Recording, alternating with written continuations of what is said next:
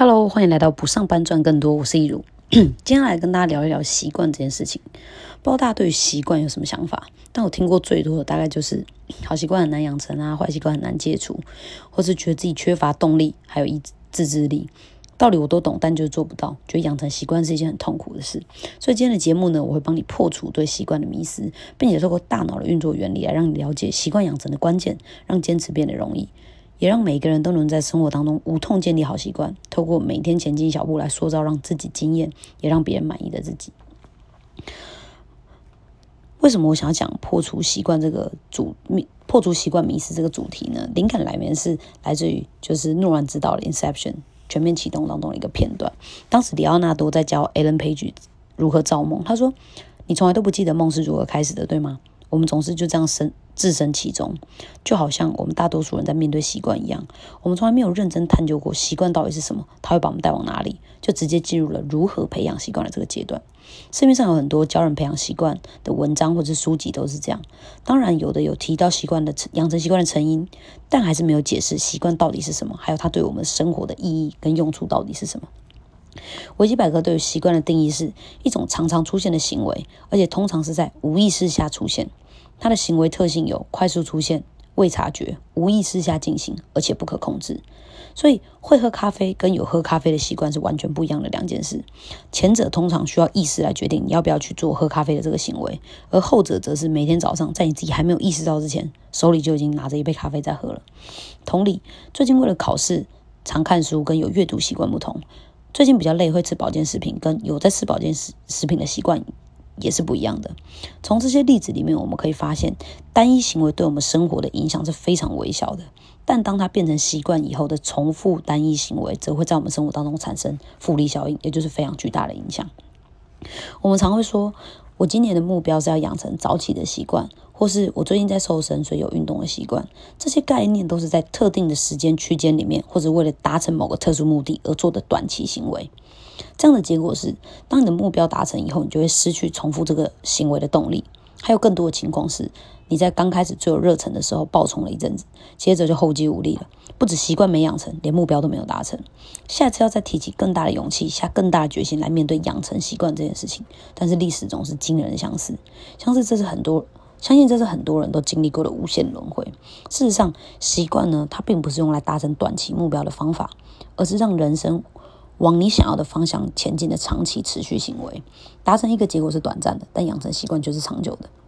《原子习惯》这本书有提到，习惯呢就是自我改善的复利效应，所以它应该是开始了就没有停止的一天，会持续不断做下去，并且变成自动导航，不再花费决策心力的行为，就像我们每天会刷牙洗脸一样。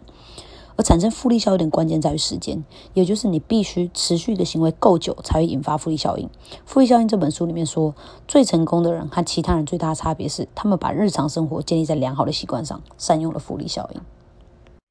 在我们知道了习惯其实是自我改善的复利效应，一旦养成就会一直持续下去之后呢，我们就要来从大脑的运作原理解释习惯是如何形成的。在我们大脑里，跟意识、跟习惯养成的部。有关的部位是两个，一个是前额叶，另一个是基底神经节。前者呢需要意识来判断你是不是要做一个行为，以及这个行为对你产生的影响是好还是坏，所以它对于能量跟意志力的消耗是比较大的。后者也就是基底神经节，它有点像是自动导航，不受意识控制，所以不论行为好坏都会重复，过程中不太会消耗能量或者是意志力。养成习惯的过程就是透过持续重复单一行为，进而让基底神经节接手主导整个行为的过程。所以养成习惯其实是一个大脑强化神经通路的过程。当你重复一个行为越多次，它的神经突触就会变得越强。久而久之，这个行为就会变成你的预设选择，就是习惯成自然的概念。而当行为自动化以后，你持续无意识重复，又会让神经突触变得更强。这种正反馈的效应成为长期增强作用。这也就能解释为什么坏习惯会这么难摆脱了。因为当你无意识重复的时候，就是在强化它的力量。不过同理可证，一旦我们在生活当中建立了许多对我们长远发展有益的习惯，就可以看起来不花力气的获得更成功、也更美好的人生。习惯的养成和复利效应的产生有个共同特点，就是持续够长的时间，也可以说是重复够多次相同的行为。所以你越早开始做出小改变，复利效应的力量就越能够帮助到你。当我们了解了习惯的成因之后呢，我们就会知道，要在生活当中无痛建立好习惯的方法是顺应大脑的运作原理，而不是跟他对着干。以前呢，我们想要养成新习惯，总是采取足量加定量的策略，例如每天提早一小时起床看书，或者每天做三组塔巴塔，又或者每天都要吃水煮餐。这样的策略常见的失败原因就是太不弹性了，非常难消化意外。你哪天特别忙，或是有朋友突然从国外回来找你叙旧，就会打乱你预设好的所有行程，也因此容易造成心理压力，进而产生抵触的情绪，或是让你想要任性放纵。而放纵过后又会自我谴责，觉得自己定了目标老是做不到，而造成自我效能感低落，对自己的自信心下降。最重要的事情是，这完全违背了我们前面提到了养成习惯与引发复利效应的关键，就是长时间重复一个微小的相同行为。所以，相对于足量加定量这种既能长时间重复也不微小的传统策略，微习惯策略是个更好的办法。微习惯策略呢，分成两个部分：微目标加上自由超额。概念是，假如你想养成运动习惯。大多数人可能会要求自己每天运动三十分钟，但微习惯的策略是你要把目标缩小到不能再缩小。例如做三下深蹲，因为够微小，所以不会让人产生抵触的情绪，也更能够应对意外。即便在你最忙碌、最崩溃的日子，你也能够持续这个习惯，进而达到养成习惯与启动复利效应的门槛。这个策略如果只到这里，一定会很多人反桌说：“哇，想说这样是能持续下去没错，但一次做那么一点点，最好是有帮助了。”这时候就要运用到策略的后半段，自由超额。每次做三下深蹲是低标。今天你很累，可以做完就去洗澡睡觉。就算你已经洗完澡准备要睡觉了，发现今天还没完成目标，你也能够立马弹起来做三下深蹲之后再回去睡觉，因为这个不会让你流汗。但如果今天你有时间有体力，做完三下深蹲以后，觉得哎，好像可以再做个二十下三组，然后再做个塔巴塔或者平板撑，你也是可以多做。微量开始的目的是让你不间断的持续下去，直到这个行为变成你生活当中的一部分，也就是你的习惯。而自由超额的部分呢，则是让你用来朝你想要的结果迈进。这个方法既能保持弹性，又能达到目的，这样才是真正能够实践习惯的真谛。习惯是让人生往你想要的方向前进的长期持续行为，开始了就不会再停下来。所以接下来呢，要教你建立微习惯的八个步骤。听了八个步骤啊，千万不要生气，想说哇，前面说的多简单，然后后面竟然有这么繁杂的流程。因为想要打造一个轻松惬意的习惯养成机制，还是有些重要的前置作业的。每一步都很重要，也有它存在的必要，千万不要省略。第一步呢，就是写出你的好习惯清单，并且把它们迷你化。写下你想养成习惯的清单，然后把它缩小到不能再缩小，自己会觉得有点荒谬的程度。这边要提醒一下，你可以写下很多，但是一次不要设定超过三种习惯，而且每天这些习惯需要花费时间加总起来不要超过十分钟，不然它就又不是伪习惯了。第二点，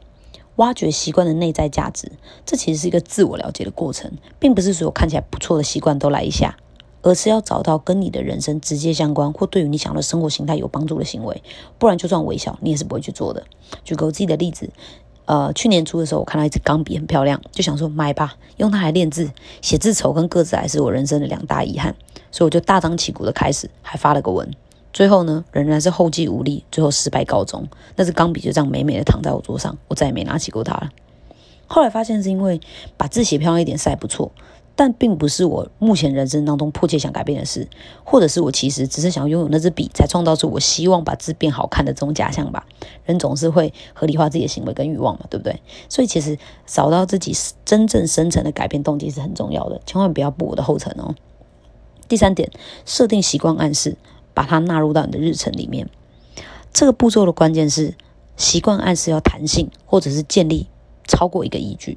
举例来说，每天晚上阅读，每天晚上八点阅读，跟每天睡前看一页书，后者就是比较弹性的。前者压了确切的时间，当你在忙碌无法准时完成的时候，你就会觉得自己失败了。而且只说阅读，并没有确切的说读多少，会让人混淆。人在混乱的时候会倾向不做选择，所以要明确的说出读多少或读多久。如果在这个时候你感觉到自己还是在拖延，没有去行动，很可能就是你的行为还不够微小，就要回到第一步，去足够的把它迷你化。第四个步骤就是建立反馈机制，以奖励你的成就感。可以是跟习惯本身不相关的回馈，例如说做完运动以后，让自己看一个五分钟的搞笑影片放松一下。但记得反馈不要是跟习惯想要达到的目的相违背的，比如说做完运动以后奖励自己吃巧克力，这样就有点奇怪了。第五点。记录和追踪习惯的完成，比没有持续下去更可怕的是遗忘。微习惯是做起来简单的事，也可能是简单到不会去做的事，所以要透过记录和追踪来确保自己在它变成习惯以前，你每天都有做。可以透过笔记本或是 App 来追踪跟记录。